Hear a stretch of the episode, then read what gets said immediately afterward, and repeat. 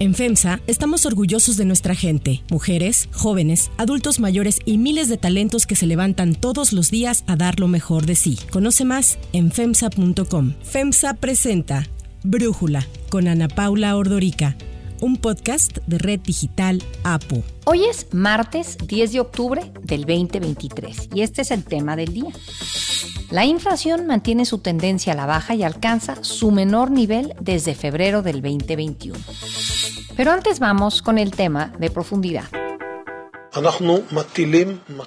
He ordenado un asedio completo de la franja de Gaza. No habrá electricidad, ni comida, ni combustible, ni agua. Todo será cerrado. Luchamos contra animales y actuamos en consecuencia. El ministro de Defensa de Israel, Yoav Galant, anunció que el país iniciará una contraofensiva brutal en la franja de Gaza que implicará un cerco para dejar sin electricidad, agua, comida ni combustible a esta zona que mide solamente 42 kilómetros que ya ha estado ante un bloqueo de Israel y Egipto desde hace 16 años y que fue desde ahí, desde donde jamás llevó a cabo el ataque que tomó por sorpresa al país el sábado por la mañana. Para implementar este bloqueo, el gobierno de Israel llamó a 300.000 reservistas, una cifra sin precedentes. Por su parte, el grupo terrorista Hamas anunció que ejecutará a rehenes en vivo transmitido por redes sociales por cada ataque a civiles palestinos en la franja de Gaza que lleve a cabo Israel. Ante este escenario, el secretario general de la ONU, Antonio Guterres, pidió a todas las partes que permitan el acceso de Naciones Unidas para suministrar ayuda humanitaria urgente tanto a civiles palestinos atrapados y desamparados en la franja de Gaza y al mismo tiempo hizo un llamado a la comunidad internacional para que movilice ayuda humanitaria de inmediato. Relief and entry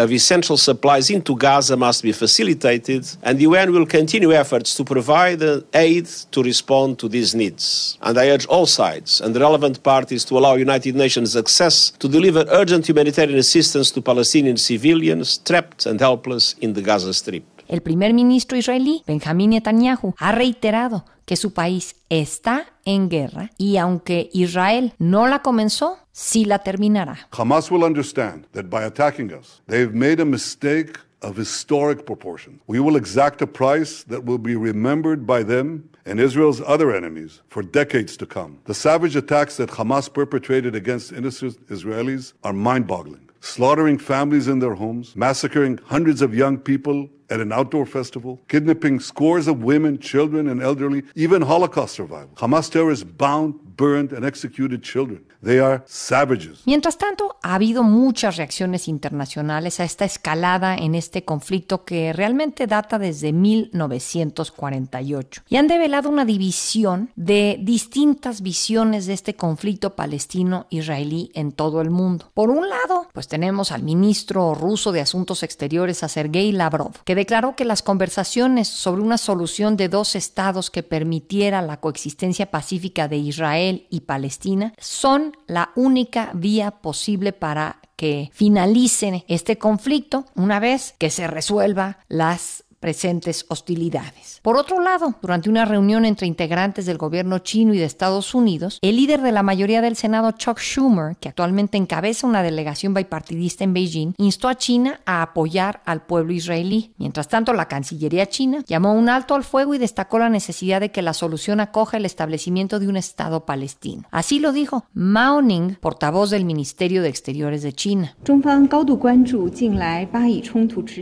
China condena la violencia contra civiles. Se opone a actos que intensifican el conflicto y desestabilizan la región y espera un alto al fuego y el fin de la guerra, además del restablecimiento de la paz lo antes posible. El presidente de Turquía, Recep Tayyip Erdogan, afirmó que no se puede posponer más la creación de un Estado palestino independiente con Jerusalén como su capital y aseguró que de la solución del conflicto entre Israel y Palestina depende la paz en todo Medio Oriente. El líder turco que apoya la causa palestina advirtió a su par de Israel, a Isaac Herzog, que mantener las hostilidades contra civiles en la franja de Gaza no hará más que aumentar el sufrimiento y la espiral de violencia. También propuso dividir el territorio en disputa dentro de las fronteras como antes de la Guerra de los Seis Días, cuando Jerusalén Oriental y Cisjordania estaban bajo control palestino. Otros grupos radicales como los talibanes y Hezbollah han anunciado que apoyarán la resistencia palestina. De criminales y vengadores, cree en Dios Todopoderoso, en el nombre de Dios, el más clemente, el más misericordioso. Somos la fuerza más grande. Samoun es inmejorable. Nuestra fuerza es la fuerza de Hussein y la fuerza venidera es mayor. Somos hijos de ese imam que dijo, hijo de la muerte, Tahajjudni, Ibn al-Talaqa. Del lado contrario, la mayoría de los países de Occidente han expresado su apoyo incondicional a Israel y condenado duramente a Hamas. En un comunicado conjunto firmado por los presidentes de Estados Unidos, de Francia, Alemania, Italia y Reino Unido, todos estos gobiernos respaldaron inequívocamente a Israel y su defensa. Por otro lado, la presidenta de la Comisión Europea, Ursula von der Leyen, calificó las acciones de Hamas de terrorismo en la forma más despreciable. El gobierno de Estados Unidos anunció que ha movilizado el portaaviones Gerald R. Ford, además del crucero de misiles guiado USS Normandy, así como tres destructores de misiles guiados al Mediterráneo para apoyar a Israel. Se trata de la sexta flota de Estados Unidos encargada de cubrir las regiones de Europa y África. El secretario de Defensa Lloyd Austin anunció además que Washington proporcionará al ejército israelí equipos y recursos adicionales, incluidas municiones. En México la respuesta no ha sido tan contundente. Fiel a su idea de que la mejor política exterior es la interior, el presidente Andrés Manuel López Obrador se limitó a condenar cualquier tipo de violencia y llamó a negociar la paz sin condenar el ataque de Hamas. Con todo y que hay mexicanos que se encuentran entre los desaparecidos, el presidente López Obrador señaló que a través de la Cancillería simplemente se están brindando apoyo a las familias y se está trabajando para encontrarlos, pero no se llamó a Hamas como un grupo terrorista ni se le condenó. Estamos a favor de la paz, no consideramos que deba utilizarse la violencia. Es muy claro el mandato de nuestra Constitución en cuanto a política exterior, no intervención, autodeterminación de los pueblos, cooperación para el desarrollo, solución pacífica de las controversias. Esa es nuestra postura. Con el objetivo de regresar a territorio mexicano a los connacionales que se encuentran en esta zona de conflicto y que quieran volver, el gobierno de México envió dos aviones de la Fuerza Aérea a Israel. Son dos Boeing 737 con 38 tripulantes a bordo y cinco integrantes de protección consular de la Cancillería. Para Brújula, Carla Palmira, una mexicana residente en Israel, habla sobre la difícil situación que se vive en estos momentos. A unos días posteriores de la tragedia el sábado pasado, se vive con una unión que recientemente se nos había olvidado por la brecha en las diferencias de opiniones políticas, y un dolor que tristemente no es desconocido, pero sí es multiplicado por la crudeza que no se había visto en 75 años desde el restablecimiento de Israel. Se exigen resultados tanto en seguridad como en respuestas. Ha sido un tiempo de recolección de cuerpos, historias y de creación de héroes que luchan ahora mismo por devolver el sentido de paz y seguridad de vernos mutuamente y ver que morimos y sufrimos a la par como ciudadanos israelíes, familias judías de izquierda y derecha, familias árabes, musulmanas, gente de diferentes nacionalidades con permisos de residencia, una población endoctrinada por un grupo terrorista como Hamas, no distingue entre nadie, no tiene agenda política, de territorio o religiosa. Pasamos los días al vilo frente a las noticias minuto con minuto, mientras sumamos muertos de niños, mujeres, jóvenes, adultos, etc. Mientras todo esto ocurre, el sufrimiento de los civiles, tanto del lado de Israel como de Palestina, no se detiene. El análisis.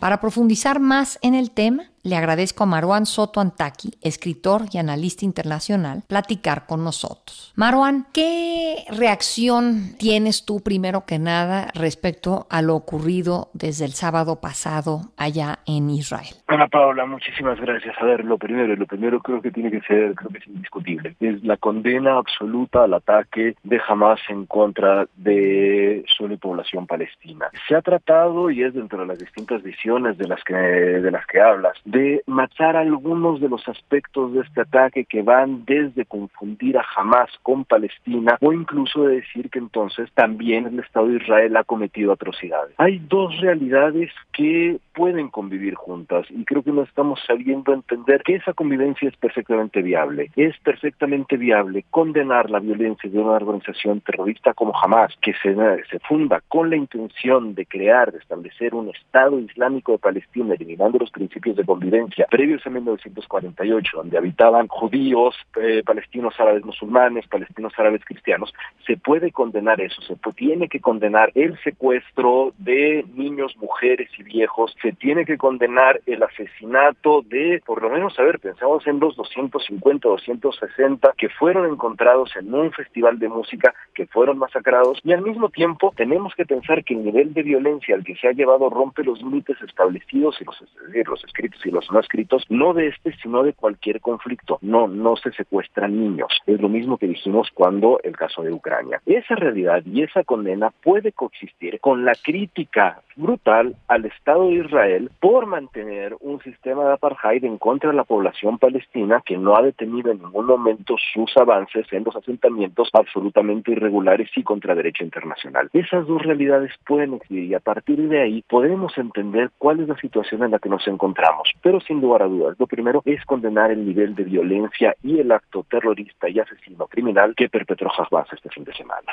Ok, entonces ya entendiendo esta postura, donde pues de alguna manera quizás, como dices, Marwan, la situación de cómo vive la gente en la franja de Gaza, yo escuchaba el podcast del New York Times ayer, lunes, y describen la franja de Gaza como una prisión a cielo abierto, tomando en cuenta que es lamentable esa situación, pues lo que está ocurriendo y como dices, el tomar de rehenes a niños, a civiles, a adultos mayores, es completamente condenable ¿Qué pasos siguientes ves que pueda tomar Israel y los palestinos en general? Porque jamás simplemente es un ala radical de ellos. A ver, es un ala radical de, la región, no solamente los palestinos. ¿Y por qué de la región? Porque históricamente jamás, como por ejemplo también las milicias del Hezbollah, que son las ciudades del Líbano, ambas están financiadas por Irán históricamente. Es muy difícil pensar que se logra tener una operación de este estilo solamente de la mano de Hamas. Y si fuese solamente la mano jamás, la discusión sería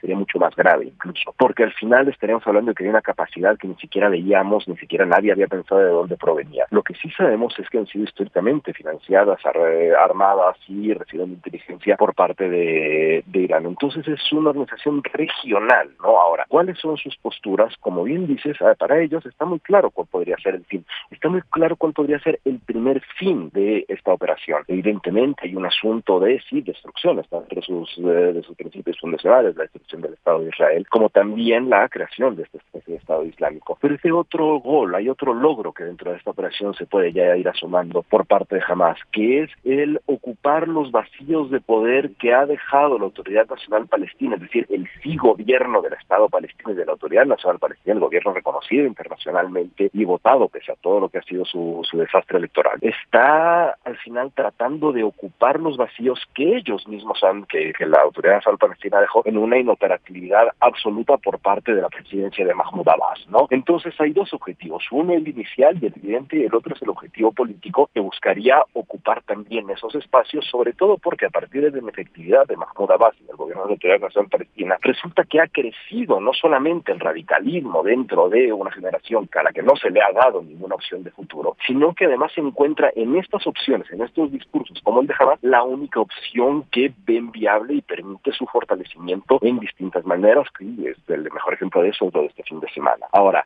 hacia la comunidad internacional, la comunidad internacional tiene que aceptar que este también es el fracaso de absolutamente todos los espacios de negociación política. Se ha abandonado, se ha abandonado de muchas formas. Quizá la más importante recalcar, porque tiene que ver con lo que se han dicho, no solamente la declaración del Ebro, sino también la del Estado mexicano, la de medio mundo, es esta ya eh, como, como, como, leitmotiv de decir la solución de dos estados. Decir ya a estas alturas la solución de dos estados durante los últimos años de como es más que es la mejor manera de aparentar que uno se preocupa por lo que está ocurriendo en Palestina e Israel sin decir absolutamente nada. Porque estamos partiendo de una solución de dos estados que tenía un principio totalmente distinta a la realidad con la que nos encontramos ahora. Desde esos primeros acuerdos que en algún momento daban la impresión de hacer firmar, de hacer Arafat, y que daban la impresión de que había posibilidades de convivencia. Hoy la realidad tiene absolutamente nada que ver. Y no tiene nada que ver por otro elemento. Se ha dicho, por ejemplo, mucho que tienen que negociar las partes. ¿Qué partes? El Estado Israel, el Estado de Israel con quién? Con eh, el gobierno de Mahmoud Abbas, es decir, con el gobierno del Estado de Palestina o con una organización terrorista apoyada, financiada y armada con inteligencia proveniente de Irán. No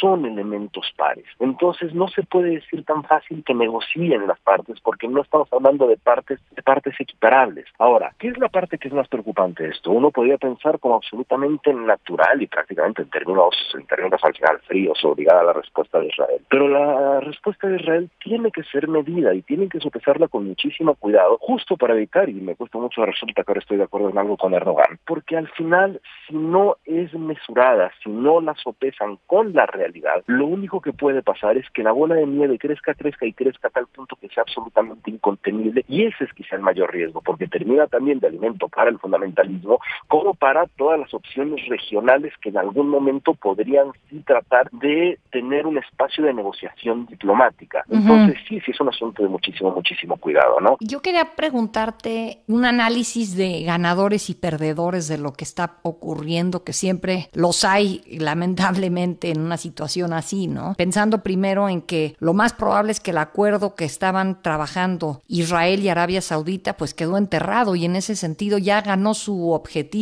jamás, ¿no? Para una operación de este estilo no se da tan tan tan rápido como para solo pensar en el marco del acuerdo de Arabia Saudita Israel dentro de este conjunto ahora sí de acuerdos de normalización con el Estado de Israel que han tenido varios países árabes, ya sea Bahrein, ya sea Emiratos Árabes y demás, ¿no? Es decir, que es mucho más profundo esto. Eso nos lleva a tener que pensar, sí, si lo vemos en términos de ganadores y perdedores, que quizá hayan logrado uno de los objetivos, y no solo eso, si las cosas siguen así, también es probable que logren el otro objetivo de tener el control político de Cisjordania. Ahora, hay que encontrar también un punto real en esto. Hay un momento donde cuando los platos se rompen demasiado no se pueden pegar. Y quizá tenemos que tener cuidado en llegar a ese momento porque ahí no hay ningún tipo de ganador, no hay manera de que existan ningún tipo de ganadores. Porque, a ver, si nos vamos solamente a las declaraciones del vocero de las brigadas Al-Qassam, el brazo armado de Hamas, donde dice que cada civil muerto por Israel va a significar el asesinato de un rehén, estamos hablando de una cadena que no tenemos la menor idea a dónde nos puede llevar porque no hemos entrado a una cadena de ese estilo. Frente a esa posibilidad de tener un futuro real es muy complicado para mí decir si hay ganadores o perdedores. ¿Cuáles son los otros futuros que tenemos que pensar? Sí tenemos que pensar en los futuros. Yo estoy muy cada vez más resistente a pensar en esta idea que se me hace como muy discurso de, de carnaval, de decir la paz mundial y queremos que no haya guerras y demás. Llegamos a un punto de fragilidad tal donde lo que podríamos tener que buscar de una manera mucho más realista son pequeñas esferas de tranquilidad que permitan el desarrollo con los elementos más justos para poder encontrar una, una vida viable para la gente que está ahí. Ahí hay que encontrar también cuáles son los dos aspectos. En este momento la atención sí se va a tratar de entender qué pasó por el lado, por el lado de, de Hamas para haber logrado articular una operación tan, tan, tan sofisticada. Son los misiles, es la incursión por tierra, los parapentes volando por encima de los muros, la incursión por mar, es demasiado, es excesivamente articulada y es muy complicado pensar en que hay una negociación con ellos. Ahí hay un punto que no tenemos resuelto y eso nos ha llevado un poco al momento en que nos encontramos ahora con ciertos esfuerzos diplomáticos. Por un lado, la reunión de este domingo del Consejo de Seguridad de Naciones a puerta cerrada, que para variar no dio absolutamente de nada. Pero por otro lado, se encuentran las comunicaciones entre el primer ministro de Emiratos Árabes Unidos con Netanyahu para tratar de encontrar cuáles podrían ser los puntos de conciencia. Ni siquiera estamos en el punto de poder negociarlos, sino de apenas encontrar cuáles son los puntos donde se puede platicar para transar un poco las aguas y ahí sí rescato lo, lo que dice Guterres, donde es la única manera de que esto no llegue a un punto de absoluto incontrol, ¿no? Al mismo tiempo hay otro tipo de participaciones, como la del rey Abdullah, que ha buscado hablar con Sisi, que ha buscado hablar con Bagdad, para tratar de encontrar cuáles son esos puntos posibles de diálogo. Esos puntos posibles de diálogo solo se pueden conseguir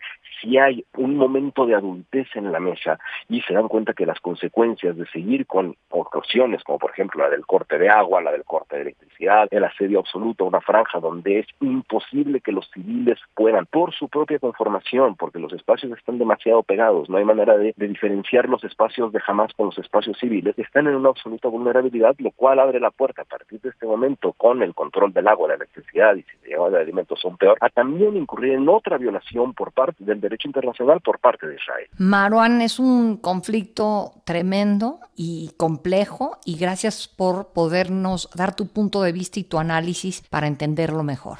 Muchísimas gracias, Ana Paula. Antes de continuar, quiero pedirles que en la plataforma que nos escuchen, ya sea Spotify, Apple Podcast, la que sea su favorita, que por favor nos califiquen, de preferencia con cinco estrellas, y que también compartan el podcast y comenten lo que les gusta, lo que no, lo que sienten que le podemos mejorar. Ahí en Spotify hay la posibilidad de comentar. Todo esto es para que podamos seguir creciendo y ofreciendo el podcast para ustedes sin costo. Hay otra noticia para tomar en cuenta. 1. Inflación.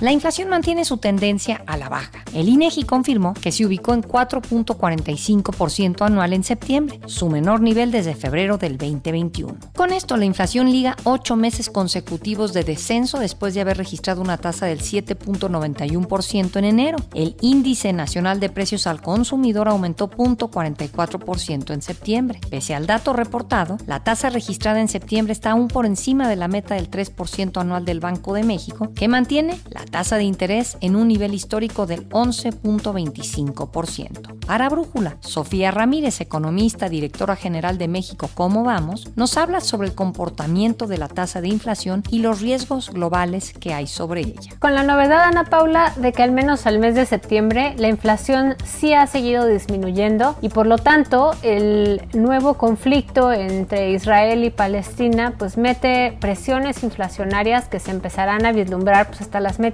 en octubre. Entre las cosas que nos preocupan, sin duda está, por un lado, el incremento en el lado de la inflación no subyacente, es decir, energéticos y agropecuarios. Como puedes ver, Ana Paula, en este mundo de cambios tan drásticos, hace unas semanas todavía teníamos una expectativa de cierre del dólar que era por debajo de los 18 pesos por dólar. Para el cierre del año, ahorita ya estamos en expectativas que van por arriba de los 18 pesos, pues obviamente porque las presiones sobre el petróleo petróleo en el mundo van a ser importantes. Un tercio de la producción mundial de petróleo viene en Medio Oriente y pues obviamente entre que no va a haber suficiente oferta de petróleo en caso de que el conflicto se extienda o escale y en caso de que además pues haya mayor riesgo a nivel mundial, pues vamos a empezar a ver cambios importantes en las cadenas de suministro y por supuesto pues el precio del petróleo que acaba impactando el traslado de las mercancías hacia todo el mundo. Entonces con esto me quedo Ana Paula, creo que no es un momento fácil, pero es un momento importante de vigilar de cerca todo el intercambio mundial, porque aunque el intercambio directamente entre Israel y México no es tan destacado, pues sí acaba impactando, insisto, a través del precio de los energéticos, que es un mercado mundial y donde somos precio aceptantes. Para cerrar el episodio de hoy los dejo otra vez con música de YouTube.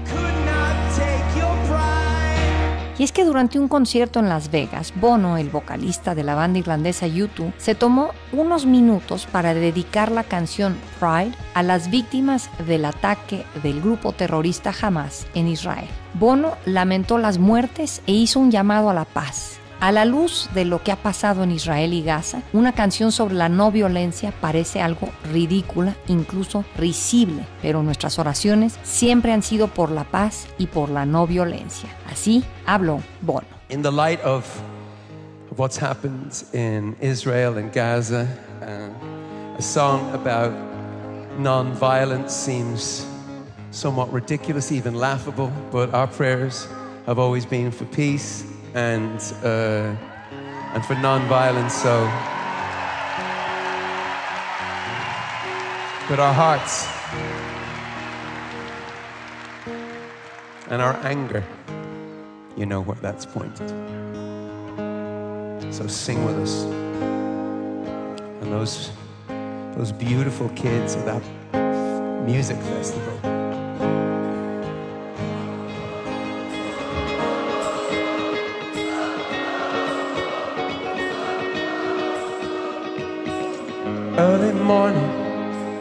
October 7th, as the sun is rising in the desert sky.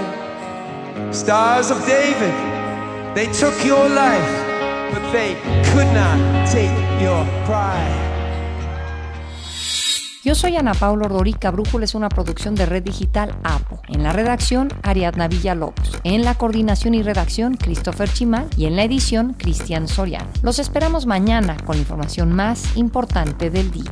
Oxo, Farmacias ISA, Cruz Verde, Oxo Gas, Coca-Cola FEMSA, Invera, Torrey y PTM son algunas de las muchas empresas que crean más de 245 mil empleos tan solo en México y generan valor como parte de FEMSA. FEMSA presentó Brújula con Ana Paula Ordorica, un podcast de Red Digital APO.